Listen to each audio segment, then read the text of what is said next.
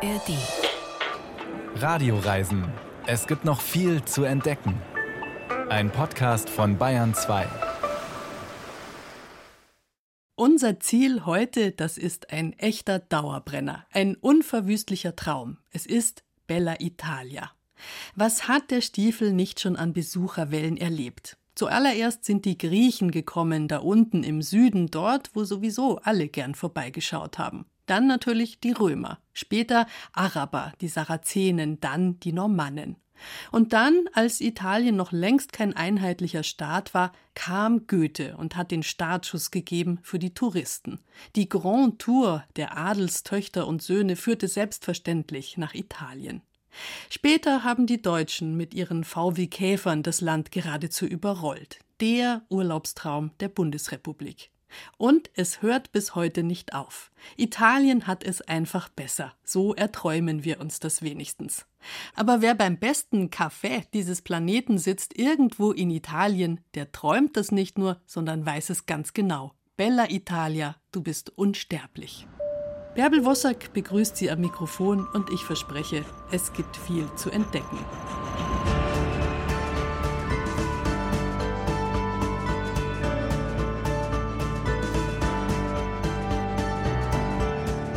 Unsere italienische Reise, die startet da, wo der Tag in Italien immer beginnt, in der Bar.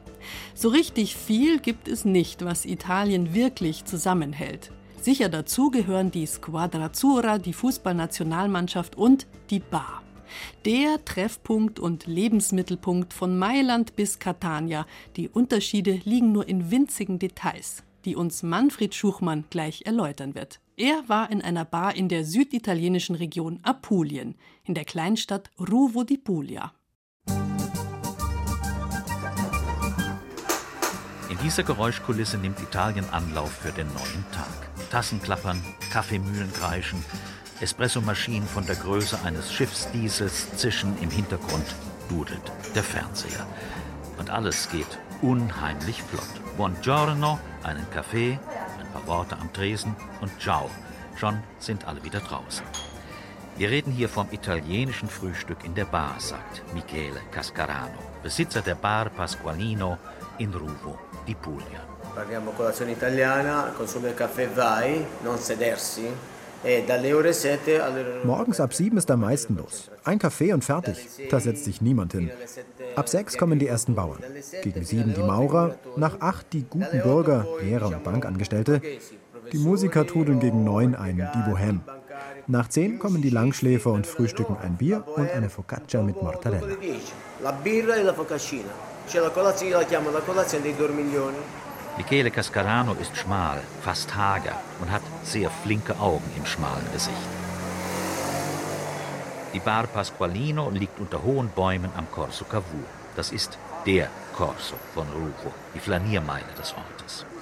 Michele Cascaranos Bar ist nicht die einzige an dieser Strecke. In der einen treffen sich eher die Jungen, in einer anderen die gesetzte Generation. Bei ihm trifft sich gerne, was er die Bohème der Kleinstadt nennt. Überall im Land, vom Brenner bis nach Lampedusa, also auch in Ruvo di Puglia im tiefen Süden des Landes, vollzieht sich das gleiche Morgenritual. Über 150.000 Bars gibt es in Italien, in jeder Stadt und jedem Dorf, in jedem Viertel, jeder Straße. Was den Engländern ihr Pub, den Franzosen das Bistro, den Deutschen die Stehkneipe, seligen Angedenkens, das ist den Italienern die Bar, fester Bestandteil des Tagesablaufs. Dass Italien eine vollwertige Frühstücksnation sei, hat noch niemand ernsthaft behauptet. Die Engländer, natürlich, wir Deutschen frühstücken auch nicht schlecht, aber die Franzosen, die Italiener, die reinsten Frühstücksverweigerer. Dafür, sagen sie, ist ihr Kaffee der beste der Welt. Ich rechne den Kaffee in Kilo. Aus jedem Kilo mache ich 110, 120 Tassen. Insgesamt vielleicht 400, 450 im Laufe des Tages. Zum Frühstück heute mehr Macchiato mit einem Schuss Milch oder einen Espresso. Cappuccino weniger als früher. Vermutlich betrachten Italiener ihren Kaffee nicht nur als reines Genuss, sondern auch als legales Dopingmittel. Einen unverzichtbaren Muntermacher, die kleine aromatische Koffeinbombe, die wir Espresso nennen, die Italiener aber einfach nur Kaffee. Ganz so, als gäbe es keinen anderen auf der Welt und auf keinen Fall einen besseren. Kaffee wird in der Bar getrunken. Die wenigsten haben eine dieser super teuren, hochkomplizierten Espressomaschinen bei sich zu Hause stehen. Wozu auch? Die nächste Bar ist gleich um die Ecke und viel kommunikativer als jeder Espresso daheim. Man kommt in der Bar zusammen, man redet über Fußball, über Politik, man tratscht über dieses und jenes. Die typischen Bargespräche eben. Es gibt Bars, die sind cool und stylisch und solche, die seit ungefähr 50 Jahren aus der Zeit gefallen sind. Die Bar Gambrinus in Rouvon hält sich stilistisch ungefähr in der Mitte. Hinter dem Tresen stehen Carlo Marinelli, eine Gipsbüste von Giuseppe Verdi und ein Bild des Heilands. Die Stammgäste kommen allesamt aus der kleinen Altstadt von Ruvo, sagt Barista Marinelli. Viele hier sind Witwer oder Junggesellen, etliche verheiratet. Der Altersschnitt liegt ungefähr bei 75.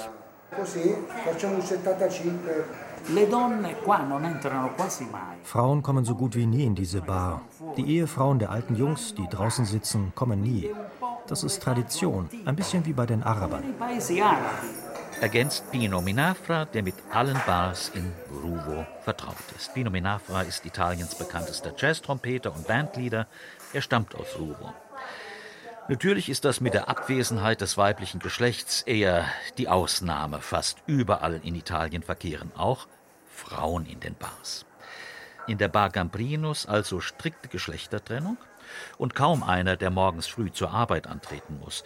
Da kann das italienische Frühstück auch mal hochprozentig ausfallen, sagt Carlo Marinelli.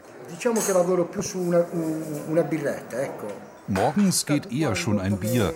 Wir halten es bald wie die Norditaliener. Morgens ein Grappa oder ein Brandy, ein Kaffee mit Schuss. Ein Café Corretto gehört eigentlich zur Folklore im hohen Norden, im Veneto, im Friaul, im Piemont. Man nimmt einen Espresso und gießt mit Grappa auf. Manchmal auch umgekehrt erst reichlich Grappa, dann ein wenig Kaffee. Im Mezzogiorno, im Süden der Halbinsel, wird der Kaffee eher mit Sambuca verbessert, dem klassischen Anis-Schnaps. Und dazu wird ausgiebig in den Zeitungen geblättert, die in jeder italienischen Bar ausliegen. Ein absolutes Muss. Allen voran und auf rosa Papier gedruckt die Gazzetta dello Sport, die tägliche Sportzeitung. Viele sitzen auch nur draußen vor der Bar, parlieren und gucken den halben Tag in die Gegend, weiß Pino Menafra, der Jazz-Trompeter. Es gibt Stammgäste, die nie etwas bestellen. Sie sitzen vor der Bar wie Statuen und schauen auf die Piazza, auf die spielenden Kinder, abends auf die Lichter. Die Bar ist nicht ihr zweites, es ist ihr eigentliches Zuhause. Die italienische Bar funktioniert nicht nur als geselliger Treffpunkt, sondern auch als Tagesaltersheim. Kann man sich Italien überhaupt ohne Bar vorstellen? No, assolutamente no. Ma dal nord al sud. Il bar è un punto di riferimento sociale, culturale e tutto quello che c'è dietro, politico, ma io mi permetto di dire anche terapeutico. Esperienza primaria. Ti sei lasciato con tua moglie? Non vai all'avvocato, vieni da me. Mi fai entrare nell'intimo della tua vita, nell'intimo della tua famiglia. Italien ohne Bar niemals, absolut niemals, sagt der Trompeter Pino Menafra. Ob Nord oder Süd, die Bar ist der wichtigste soziale, kulturelle, politische Bezugspunkt in ganz Italien. Und Michele Cascarano, der Barmann von Pasqualino, weiß aus Erfahrung, die Bar ist wichtiger als jeder Therapeut oder der Beichtstuhl in der Kirche. Wenn einem die Frau wegläuft, an wen wendet er sich? An ihn, den Mann hinterm Tresen. Ihm werden die intimsten Geheimnisse anvertraut.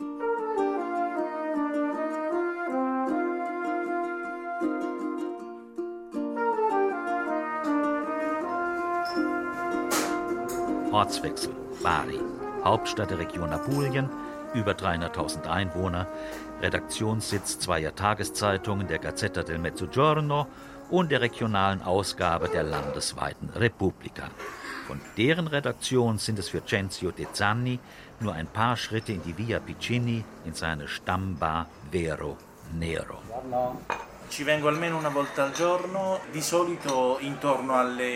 Ich komme mindestens einmal pro Tag, meist am frühen Nachmittag, so gegen zwei, halb drei, bevor der Arbeitstag in die zweite Halbzeit geht, zusammen mit den Kollegen. Ohne Kaffee braucht man gar nicht erst in den Nachmittag zu starten. Kleine Tasse, große Wirkung. Da ist er wieder, der alte Verdacht. Kaffee ist für die Italiener vor allem doch ein Dopingmittel. Völlig legal, sofort süchtig machend, den Geist anregend und alle Geschmacksnerven streichelnd. Kurzum, das Nationalgetränk. Alles dreht sich um den Kaffee. Man gewinnt, man verliert Kunden, alles hängt an der Qualität. Kaffee ist ein Mythos. Ehepaare streiten und trennen sich, wenn der Kaffee schlampig zubereitet wird. Keine Übertreibung. Kaffee gehört zu unserer nationalen Identität. Ach ja, das Wort Espresso hat eine Doppelbedeutung. Einmal meint es natürlich den speziellen kleinen Kaffee und zum anderen Express, also flott, schnell, zack, zack. Und genauso hält es auch Cenzio De Zanni. Zwei, drei kleine Schlückchen im Stehen am Tresen und zack, schon eilt er aus der Bar und zurück in seine Redaktion.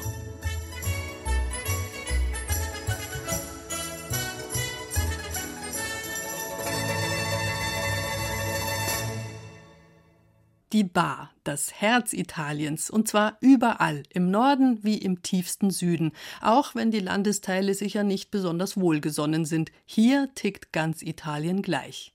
Und wie furchtbar war die Corona-Zeit, als der Mittelpunkt des sozialen Lebens im ganzen Land zugesperrt war. Eine Bar gibt es selbstverständlich auch an jedem Bahnhof. Ein Café geht immer noch, bevor der in Italien sehr pünktliche Zug einrollt. Von den Frauen, die am Bahnhof erwartet werden, singt jetzt Gian Maria Testa. Er hat sich damit ausgekannt, schließlich hat er lange bei der italienischen Bahn gearbeitet. Le donne nelle stazione.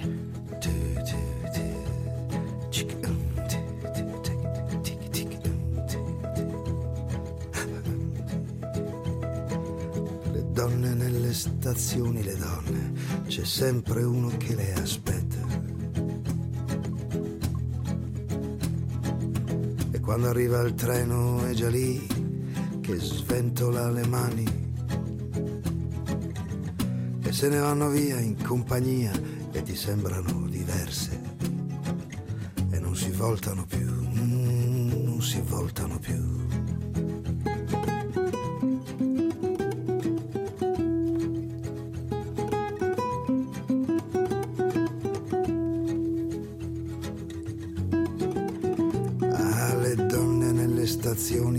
Certe gonne come aquiloni nelle tempeste. Scure eleganze da cormorani, ombre di rosso sopra i capelli e sulle mani. Ma se ne vanno via in compagnia e sono già diverse. E non si voltano più, non si voltano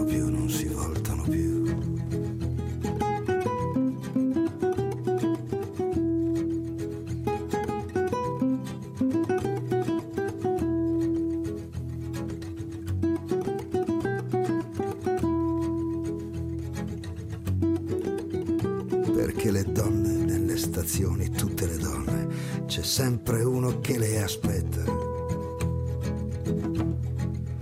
E cerca gli occhi dai finestrini, non trova gli occhi, ma intanto sventola le mani. E se le porta via per compagnia e gli sembrano diverse. E non si voltano più, non si voltano più, non si voltano più.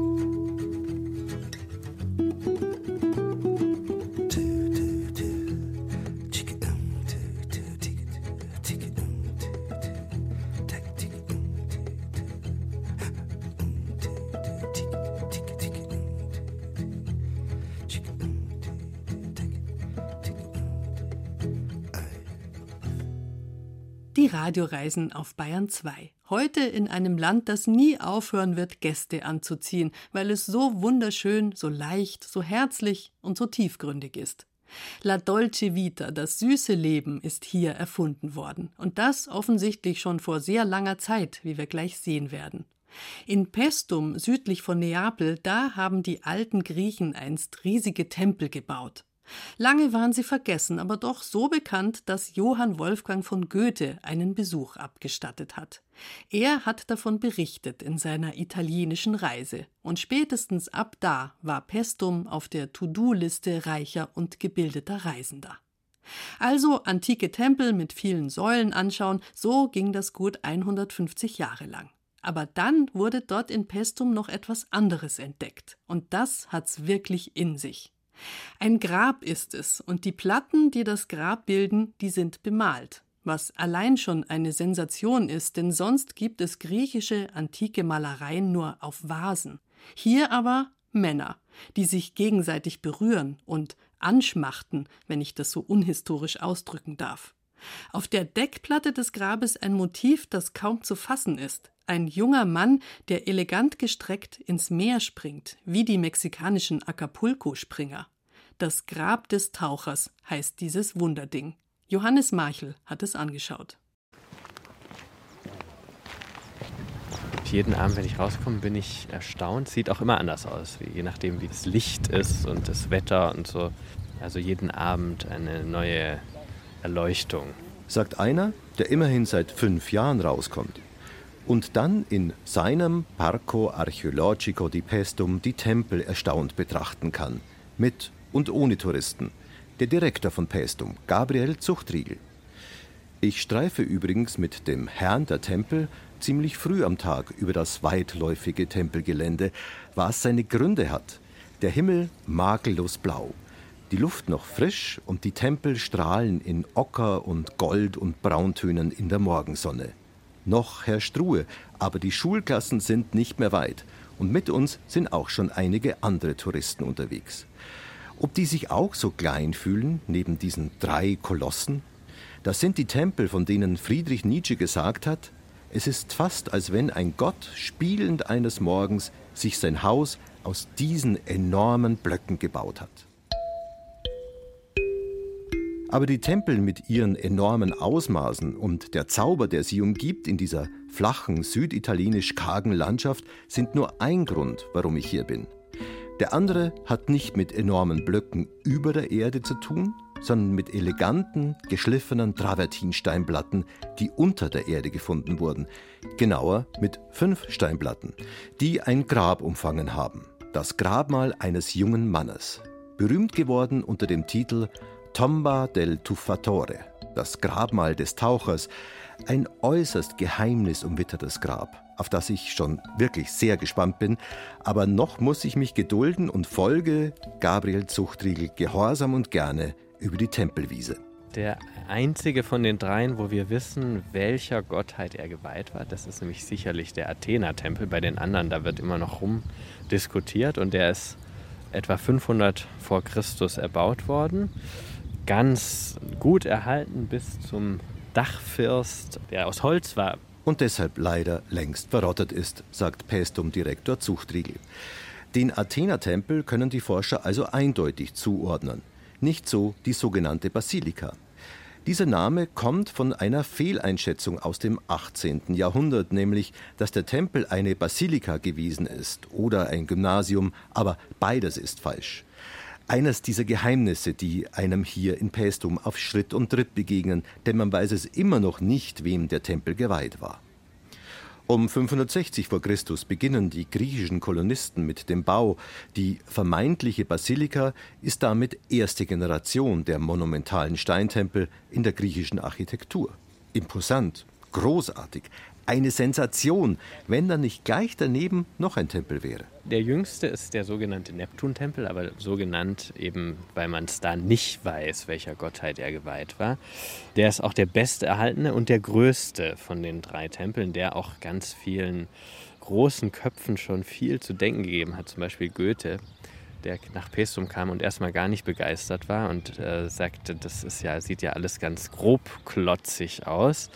Er war natürlich gewohnt damals im 18. Jahrhundert, das, was man so aus Rom kannte, also schlanke Säulen, viele Ornamente, und sieht dann diesen dorischen Tempel fast ohne Ornamente, ganz einfache Formen und dann sagt er, naja, nach einer Stunde ungefähr, wo er da rumwandert zwischen den Säulen, also er geht rein in den Tempel, erkennt er dann die Größe. Und er sagt ja, man muss sich auch vorstellen, was für ein Volk das war, dem so eine Architektur gemäß war.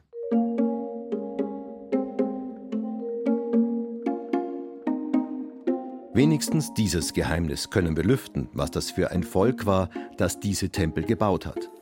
Griechen waren es, die aus ihrer Heimat weggegangen waren. Die Gründe? So einfach wie aktuell.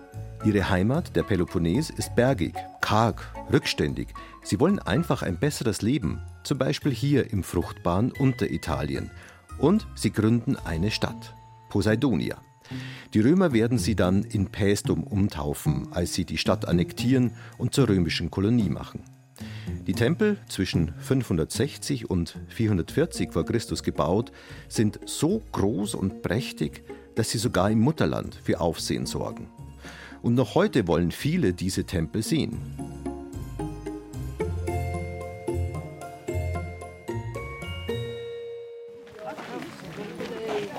Inzwischen ist es Vormittag. Einige Familien drängen sich in die Schatten der dorischen Säulen, schlurfen hinter ihren Guides her. Ich nutze das Wissen meines Spezialguides aus und lasse mir von Gabriel Zuchtriegel erklären, woran ich denn überhaupt erkenne, dass das eine römische oder eben eine griechisch-dorische Säule ist. Das dorische Kapitell sieht aus wie eine Schüssel, wie so ein großer Teller und krönt die Säule und desto flacher diese Schüssel, desto älter. Das ist so eine Grundregel. Ja, das gibt so eine stilistische Entwicklung. Und man kann in Pestum sehen, der ganz alte Tempel, die sogenannte Basilika, ganz flache Kapitelle und dann beim Neptuntempel schon etwas steiler und höher. Dann ändern sich natürlich noch andere Dinge, aber das ist ganz typisch für die dorische Säule und das ist die dorische Säule, die wir dann auch überall finden. In New York und äh, London und St. Petersburg und Berlin, ja, das Brandenburger Tor und was weiß ich alles, äh, Architektur, die an der klassischen Antike orientiert ist und man kann in ganz viele Orte auf der Welt gehen und findet immer ein bisschen Pestum. Wir gehen jetzt aber nicht an weit weggelegene Orte der Welt, wir spazieren nur über die Straße rüber ins Museum. Denn dort wartet eine der spannendsten Geschichten der Antike auf uns, behaupte ich jetzt einfach mal. Und eines der Kunstwerke, das es mir wirklich angetan hat, das Tomba del Tuffatore, das Grabmal des Tauchers. Seit seiner Entdeckung 1968, also gerade mal 52 Jahre her, da streiten sich die Gelehrten, was die Malerei, die Fresken auf den Innenseiten dieses Grabmals zu bedeuten haben. Endlich stehe ich mit Direktor Zuchtriegel vor den Grabplatten. Sie sind aufgereiht in einem längsförmigen Raum. Heller Marmor leuchtet geradezu vor dunklem Hintergrund. Die Platten nahe beieinander, sehr schön kann man so die Beziehungen erkennen, die auf dem Marmor festgehalten sind. Vier von den fünf Platten sind ziemlich einfach zu interpretieren. Griechische Männer bei einem Symposion, einem Trinkgelage, wie das übersetzt heißt. Vielleicht könnte man es etwas vornehmer auch als Bankett bezeichnen. Trinken, Musik hören, ratschen, feiern. Das sind die Seitenwände. Aber die fünfte, die Deckenplatte, die hat es wirklich in sich. Wir sehen einen jungen Mann, der wie im Schwimmbad hoch von etwas runterspringt. Von einem Turm. Wobei es auch ein Problem gibt, weil manche anzweifeln, dass er von diesem Ding, was aussieht wie so ein Turm, dass er davon runterspringt. Manche haben da eine andere Deutung. Wir sehen ihn einfach in der Luft schweben mit dieser Tauchhaltung, also die Hände flach vorgestreckt. Er guckt auch nach vorne unter ihm das Wasser, angedeutet durch so blaue Wellenlinien. Und wo kommt er eigentlich her und was bedeutet das? Das sind alles Themen, über die sich die Wissenschaft überhaupt nicht einig ist. Okay, bevor wir uns in wilde Theorien hineinziehen lassen, erstmal die Fakten, die unstrittig sind. Ein junger Mann stirbt. Man geht davon aus, dass es in den Jahren zwischen 490 und 470 vor Christus passiert. Ein Grabmal mit fünf Platten wird in Auftrag gegeben, vier für die Seiten plus eben der Deckplatte. Die Malereien sind vor Ort gemacht. Also es ist jetzt nicht so, dass, dass da irgendwelche Bestattungsunternehmen gab, die so äh, grabbemalte Platten auf Vorrat hatten und dann konnte man sich da was aussuchen, sondern technische Details zeigen, die wurden, erstmal wurde das Grab gebaut aus diesen schweren Travertin, Steinplatten und dann wurde es binnen kurzer Zeit bemalt. Die Zeit, die, es eben, die eben da war zwischen dem Tod einer Person und der Beerdigung, das war in der Antike nicht sehr lang, ein paar Tage, drei Tage oder so, ja. Und dann ist es sichtbar während dem Ritual, in diesem besonderen Kontext, wo es auch Musik, äh, rituelle Handlungen und so stattfinden, dann wird es geschlossen und äh, verschwindet im Grunde für immer. Dieses Weg für immer ist insofern wichtig, als die Malerei, die Fresken nach innen zeigen. Sie sind dem Toten zugewandt. Kein Lebender hat die mehr zu Gesicht bekommen nach der Beerdigung. Und das sollte auch gar nicht so sein. Das Grab war geschlossen. 2500 Jahre lang blieb der Tuffatore im Verborgenen. Das Bild hatte ursprünglich was Magisches. Es gab also durchaus Bilder, die niemand sah oder die man nur zu bestimmten Momenten sah. Und das Bild hatte sozusagen Eigenleben und war nicht nur eine Abbildung von irgendwas. Es war ein magisches Objekt für sich.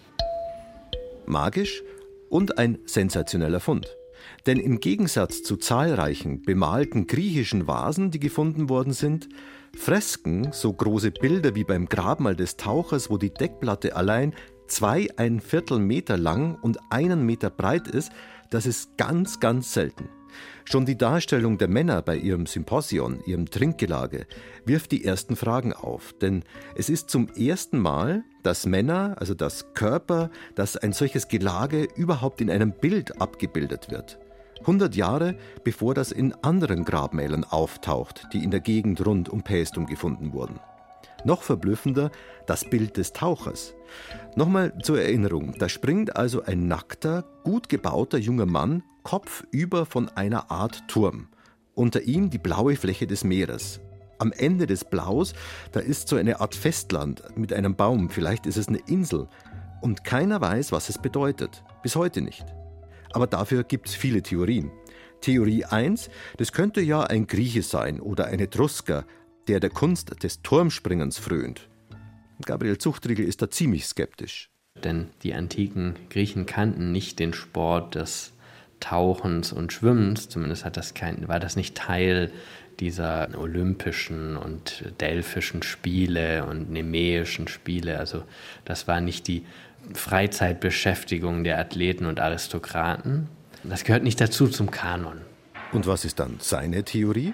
Das ist sicherlich gemeint in irgendeiner Weise metaphorisch, denn ich sagte ja schon, den, den Tauchsport gibt es nicht. Und könnte mir auch vorstellen, dass es was mit diesen antiken Mysterien, Kulten zu tun hat. Es gab in der Antike, in der griechischen Antike eine offizielle Religion, das war eben die, wo man Zeus und Hera und Apollon und so opferte. Und dann gab es aber schon relativ bald neue Ideen, die da im Umlauf waren, vor allem auch in den Kolonien. Denn diese ähm, antike traditionelle Religion, die hatte verschiedene Schwachpunkte aus Sicht der Leute. Einer war sicherlich, dass die Jenseitsvorstellungen extrem pessimistisch waren. Also man, alle, ähm, die sterben, kommen in den Hades, ob man jetzt gut oder schlecht war, das spielt keine Rolle. Der Hades ist so ein trister, äh, trauriger Ort, und tatsächlich, wenn man sich die Platten anschaut, dann könnte man auch ganz andere Interpretationen finden. In meinen Augen ist dieser Taucher ganz sicher nicht unterwegs in den Hades. Vielleicht zu einem Fest, wie es die alten Griechen an den seitlichen Grabplatten auf ihren Liegen gestützt feiern, Wein trinkend und Spiele spielend. Könnte das sogar schon so eine Art Paradies darstellen? Und der Taucher macht sich auf den Weg dahin. Keine schlechte Vorstellung, finde ich, so ein Leben nach dem Tod. Eine Vorstellung, die sich um diese Zeit, 500 vor Christus, ihren Weg gerade in den griechischen Kolonien gebahnt hat. Die neuen Mysterien. Was es damit auf sich hat, erzählt Pestum-Direktor Zuchtriegel.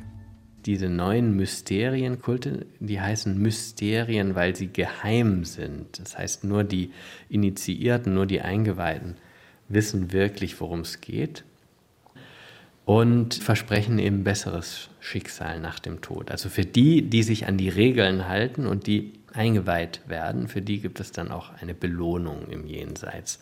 Und das war sehr verbreitet, vor allem in Süditalien. Und vielleicht hängt der Taucher auch mit solchen Vorstellungen zusammen, aber so richtig genau sagen kann man es nicht.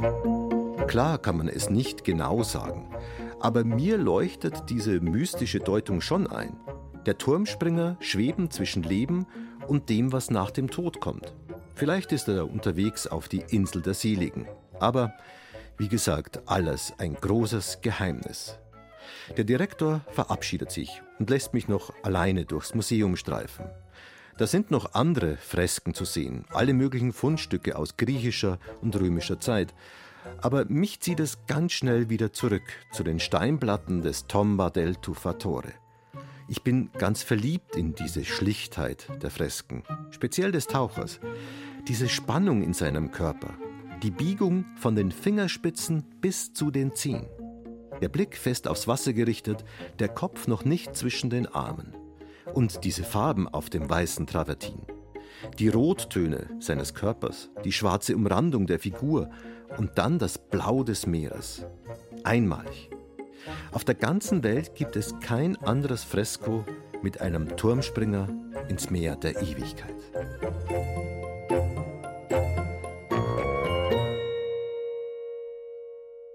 Pestum in Kalabrien. Das ist nicht weit von Neapel, wo Floriana Cangiano zu Hause ist. Sie hat in Neapel Gesang studiert und zählt heute zu den interessantesten jungen Sängerinnen in Italien. Von der Liebe und anderen unumkehrbaren Dingen will sie gleich erzählen, und zwar dem Mann, den sie liebt, der aber offensichtlich unerreichbar ist. Strade sbagliate, passi falsi, noi ci siamo persi. guardiani di frontiera nella terra dei rimorsi che sta sospesa col seme perso in fondo al mare che affoga i sogni e non ci insegnerà a nuotare mai.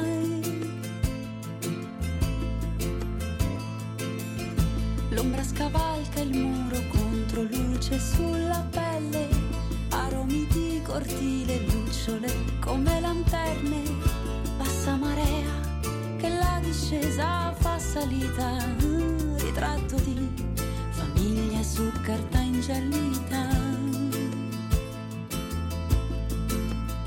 Eppure il tempo sembra non passare mai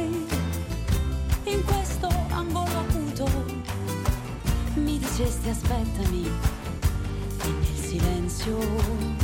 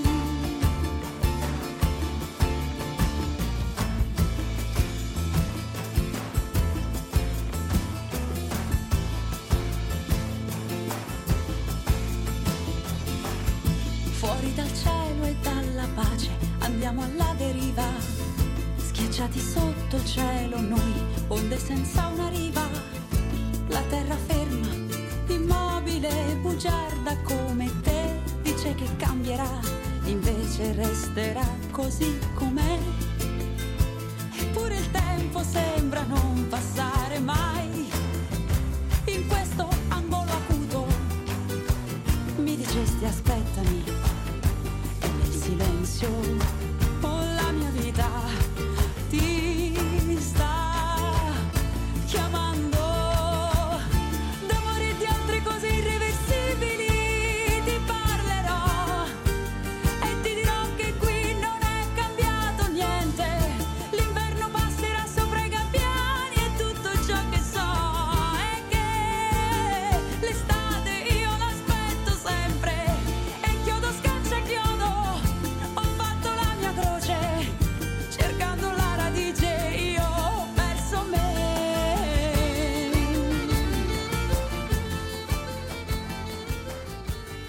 Bayern 2, die Radioreisen, sind heute in Italien unterwegs. Ganz unten im Süden, da wo die Stiefelsohle sich wölbt zwischen Spitze und Absatz, da ist die Region Basilicata. Seit der Antike war die Gegend als Lucanien bekannt. Die Landschaft ist karg, aber Menschen waren hier offensichtlich schon so lang es Menschen gibt. Die fantastische Stadt Matera zeugt davon. Die Armut der Gegend wurde in Carlo Levis Roman Christus kam nur bis Eboli weltbekannt. Levi erzählt von seiner Verbannung nach Lukanien unter den Faschisten und er erzählt vom harten Leben der Landbevölkerung in bedrückender Armut. Das Dorf Tricarico liegt nicht weit weg von Levis unwirtlichem Verbannungsort. Viele archaische Motive haben sich auch in der Musik der Gegend erhalten. Zum Beispiel das Instrument Kupa Kupa, ein Gefäß, ein Fell, ein Bambusstab. Und der bekannteste Tanz des Südens, die Tarantella. Zwei Männer aus dem Dorf Tricarico haben dieser uralten Musik in den letzten Jahren zu einer Renaissance verholfen. Andreas Pehl erzählt die Geschichte der Tarantolati di Tricarico.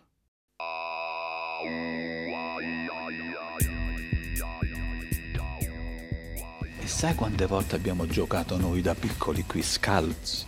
Weißt du noch, wie oft wir hier gespielt haben? Barfuß, ohne Schuhe? Wie oft sind wir auf rostige Nägel getreten? Und hier haben wir gewohnt. Rocco Paradiso und Franco Ferri schlendern durch ihre Heimatstadt Tricarico.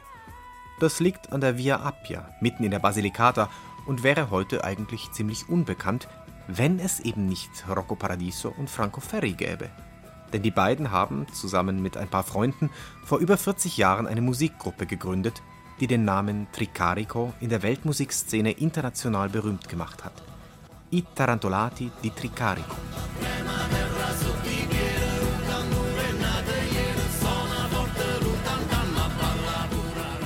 Franco singt und Rocco spielt die traditionelle Cupa Cupa. Allora, dobbiamo parlare del Cuba Cuba? Sì. L'hai visto? Queste sono due. Volando verso la camera. Aus einer Tierhaut, die über ein Tongefäß gespannt ist, ragt ein Schilfrohr, das Rocco in die Hand nimmt und reibt. Der Ton befremdet, ein tiefes, undefinierbares Brummen mehr Rhythmus als Klang. Rocco, um die 60 Jahre alt, baut und spielt das Instrument seit seiner Kindheit. Non è altro che uno strumento a frizione. Das ist ein Instrument, das mit Reibung funktioniert. Die Hand reibt über das Schilfrohr, das feucht sein muss.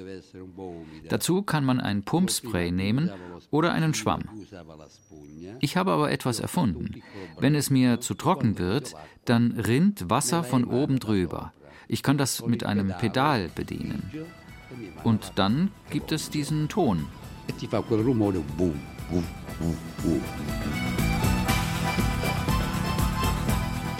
Die Tarantolati di Tricarico spielen die traditionelle Taranta Lucana, nur nicht ganz im traditionellen Gewand. Die Musiker begeistern tausende Fans in Italien, in Europa, in Südamerika. Ihre Lieder erscheinen in Coverversionen anderer Gruppen, die wiederum die Musik der Tarantolati weiterentwickeln. Und eigentlich immer dabei sind die typischen Instrumente: die Gitarre, das Tambourin und natürlich die Cupa Cupa. Per quanto riguarda la nostra musica, Unsere musikalische DNA finden wir im ganzen Mittelmeerraum. Afrika gehört dazu, dann arabische Einflüsse und auch der Norden, also wir. In unserer Musik haben wir arabische Melodien, afro-kubanische Rhythmen. Sie ist in all ihrer Einfachheit schwierig. Dieses Bum, Bum, Bum, Bum, Bum ist eine Musik, die in den ständig wiederkehrenden Rhythmus dich hineinzwingt und nicht mehr loslässt, Trance generieren kann. La musica poi che genera ripetitività, ossessività, trance. Kein Wunder, denn die Tarantolati, die Tarantella-Spieler, musizieren gegen den Biss der Tarantel. Wer das Spinnengift der Tarantel oder der schwarzen Witwe in sich trug, zu dem kamen die Musiker. Der musste tanzen, tanzen bis zur Erschöpfung, um das Gift sozusagen auszuschwitzen. Die Zuckungen beim Tanz der Tarantella erinnern an die Muskelkrämpfe, die das Spinnengift verursacht. La tarantola, quando mozzicava i contadini, per esorcizzare die Tarantel. Wenn sie die Bauern gebissen hat, dann hat man quasi Musiktherapie gemacht als Exorzismus gegen diesen Dämon, der in Wirklichkeit ein Gift war. Im Grunde so, wie es heute ja immer noch in den großen Krankenhäusern angeboten wird. Wer das erfunden hat, war ein großer Weiser. Und dann hat man diese Musik gemacht, um die Dämonen auszutreiben aus denen, die von der Tarantel gebissen wurden. Bei der Band Tarantolati di Tricarico hat diese Therapie allerdings nicht ganz gewirkt. Sie sind Musiker und Opfer in einem, meint Rocco. Wir sind gebissen. Das zeigt sich auf der Bühne, bei Konzerten. Wenn wir einen Auftritt haben, dann merkt man sofort, dass wir von der Tarantel gestochen sind. Und hinterher sagen die Leute immer wieder, ihr spielt wie von der Tarantel gestochen. So soll sich die Tarantella, der schnelle Volkstanz Süditaliens, entwickelt haben. Und aus ihr wiederum die regionalen Formen. Die musikalische Mutter ist die Tarantella. Aus der Tarantella entwickelt sich in Süditalien die Tamburiata, die Pizzica, die Taranta. E die Menschen in Tricarico selbst scheinen den Spinnenbissen eher entkommen zu sein, denn in dem 5000 Seelenstädtchen geht es recht ruhig zu. Nur die Geschichte hat ihre Spuren hinterlassen. Die Stadtviertel Rabata und Saracena erinnern mit ihren vielen blinden Gässchen und Hinterhöfen eher an eine arabische Kaspar als an eine italienische Stadt. Die Häuser stammen zum Teil aus dem 10. Jahrhundert, als hier Araber lebten. Sogar die Rezepte der trikaresischen Küche sind arabisch geprägt. Etwa die typische Lafana, Nudeln mit Rosinen, gehackten Mandeln und gerösteten Bröseln. Das Stadtbild wird beherrscht von der alles überragenden Torre Normanna, einem mittelalterlichen Wehrturm. Wenn das Wetter schön ist, dann sieht man vom Turm aus den Golf von Tarent. Da sprechen wir von 140 Kilometern. Die Torre Normanna erinnert noch an die frühere Bedeutung und Größe der Stadt. Und manch ein Hausbesitzer entdeckt beim Renovieren unter dem Putz prächtige Fresken aus dem 17. Jahrhundert. Da hatte Tricarico mehr als doppelt so viele Einwohner wie heute. Viele Häuser in der Altstadt stehen leer. Buonasera. Berühmt ist nur der Karneval. Und natürlich die Tarantulati. Franco und Rocco werden in den Gassen ständig angesprochen, freudig begrüßt. Hier sind wir in den Kindergarten gegangen. Santa Chiara, unser Kindergarten. Santa Chiara.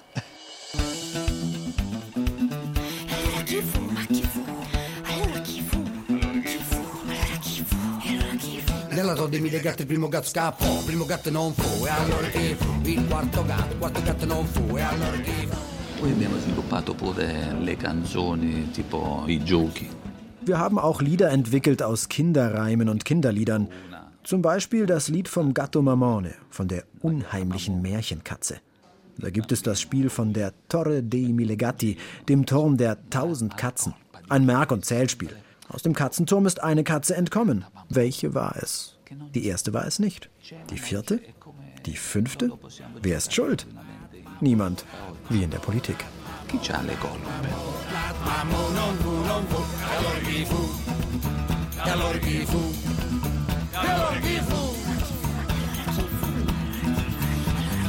Songa africana, già fatto viaggi strana, speranza la fortuna, legge persa in dalur, pestata, arrestata, rainda, sono stata, non è che chi mi assista, la legge non esiste. Siamo nati a Tricarico, anche come associazione, noi siamo nati a Tricarico, cioè la storia è nata a Tricarico. Wir sind in Tricarico geboren. Die ganze Sache ist in Tricarico geboren. Aber wir sind nicht nur eine Gruppe aus Tricarico. Wir repräsentieren die Basilicata mit ihren 131 Gemeinden. Und den Namen hat uns ein Journalist gegeben, nach unserer ersten CD. Das war 1975. Da haben die jungen Musiker beschlossen, die Musik ihrer Heimat auf die Bühne zu bringen. Nicht in traditioneller Form, sondern in ihrer eigenen Interpretation. Aber dazu mussten sie die Traditionen erst einmal kennenlernen. Quando abbiamo fatto le musiche nostre, quando abbiamo fatto i nostri brani, siamo andati als wir angefangen haben, unsere Musik, unsere Lieder zu machen, sind wir als erstes zu den Bauern gegangen. Wir haben die Alten gefragt, die alten Frauen haben uns alles erzählt, haben uns vorgesungen. Die Männer waren da eher zurückhaltend. Die Frauen haben uns ihre Geschichten erzählt, ihre Erfahrungen. Wir haben die Texte aufgeschrieben, haben dann selbst noch was dazugeschrieben. Es sind eigentlich alles Stücke, die aus unserer Tradition stammen. Manchmal hat uns schon das als Input genügt. Ein, zwei Sätze.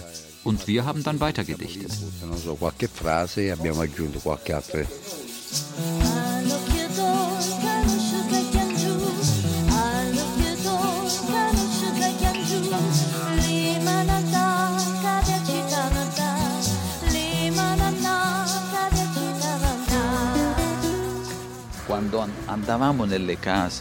Als wir in die Häuser zu den Leuten gegangen sind, die uns etwas erzählen sollten, die uns die Lieder vorsingen sollten, da gab es vor dem Kamin ein Holzfeuer. In der Glut stand die Pinata, einen Topf aus Terrakotta, in dem Erbsen, Bohnen und Linsen gegart wurden. Dazu gab es Kartoffeln aus der Glut, ein bisschen Salz, ein Schluck Wein, das war's. Armut und ein hartes Leben haben die Basilikata geprägt. Allerdings nicht nur im negativen Sinn, denn auch die mafiösen Strukturen Süditaliens scheinen einen Bogen um die Basilikata zu machen. Zu wenig Geld ist hier zu verdienen, wobei Ausnahmen die Regel bestätigen. Wir haben hier die gleiche Jugendarbeitslosigkeit, Wirtschaftskrise wie in Apulien, Kalabrien, Sizilien, bloß keine Mafia, singt der Schauspieler und Musikerkollege Rocco Papaleo im Film Basilicata Coast to Coast. Dateci la nostra fetta di Mafia, gebt uns doch wenigstens ein Stück von der Mafia. Die Basilicata ist ziemlich ruhig. In Apulien gibt es die Sacra Corona Unita, so wie die Mafia in Sizilien. Auch in Richtung Foggia gibt es sowas. Wir sind zum Glück davon verschont. Wir sind ehrlich. Wir haben keine großen Reichtümer, die sie uns klauen könnten. Perché siamo rimasti genuini, non abbiamo grandi ricchezze che ci possono venire a rubare. Und so macht die Armut für Franco und Rocco gerade das Besondere an ihrer Heimat aus. Die beiden haben die Zeit der großen Armut des Südens gerade noch kennengelernt.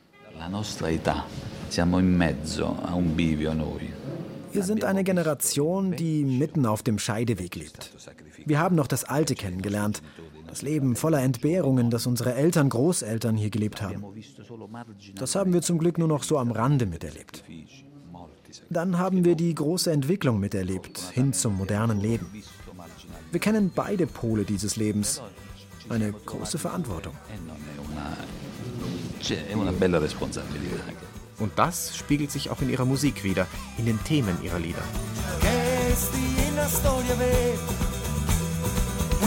Maline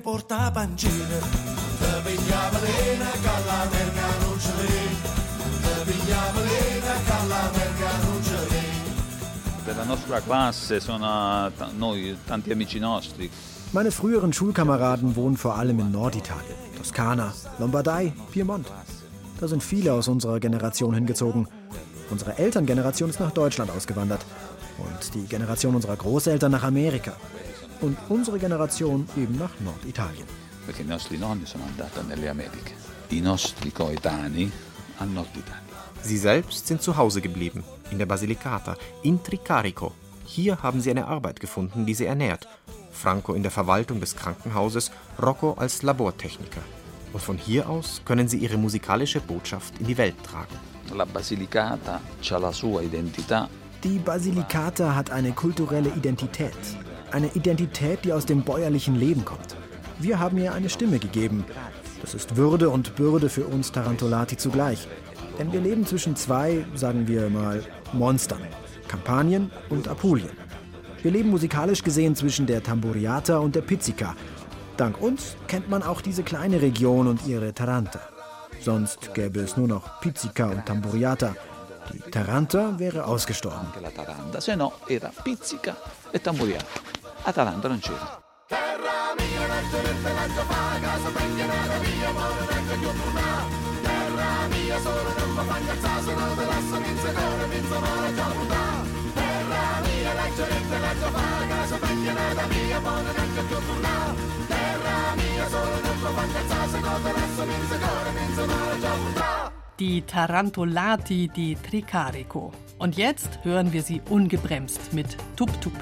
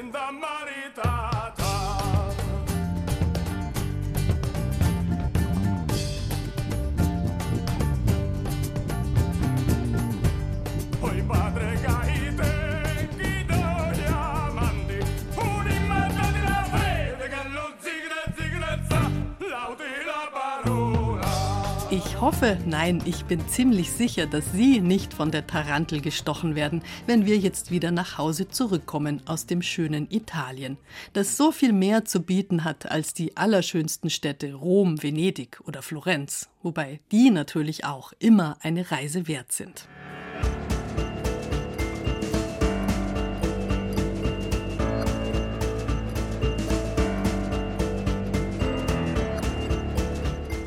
Italien war heute unser Ziel in den Radioreisen auf Bayern 2. Und wenn Ihnen das jetzt Lust gemacht hat auf noch mehr Reisen, ob in die Ferne oder in die Nähe, dann abonnieren Sie doch den Radioreisen Podcast. Dann bekommen Sie jede neue Sendung automatisch und können in ganz vielen alten stöbern und sich wegträumen. Das verursacht zwar möglicherweise schmerzhaftes Fernweh, aber schön und spannend ist es auf jeden Fall. Am Mikrofon verabschiedet sich Bärbel Wosser.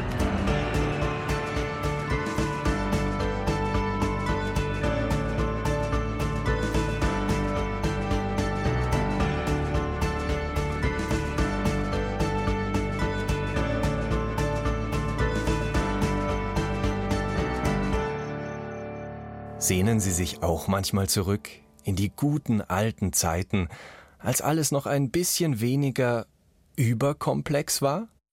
Viele können es sich, wenn sie groß sind, nicht mehr vorstellen, einmal hilflos im Kinderwagen gelegen zu haben. Ich schon, ich kann mir das vorstellen. Und das Tollste daran war, es war okay. Damit Mensch Mensch sein kann, muss er etwas darstellen, vor sich selbst und vor anderen. Alles ist interessant. Alles ist interessant. Alles, alles ist interessant. Alles ist interessant. Bravo. Wes Alltag Antwort gäb. Wirke ich eigentlich konstruiert? Und gut konstruiert? Oder konstruiert konstruiert? Das wäre deprimierend. Wes Alltag Antwort gäb. Ein monologisches Gesellschaftsporträt unserer Ansprüche und Selbstauskünfte von Gesche Piening. Jetzt in der ARD Audiothek.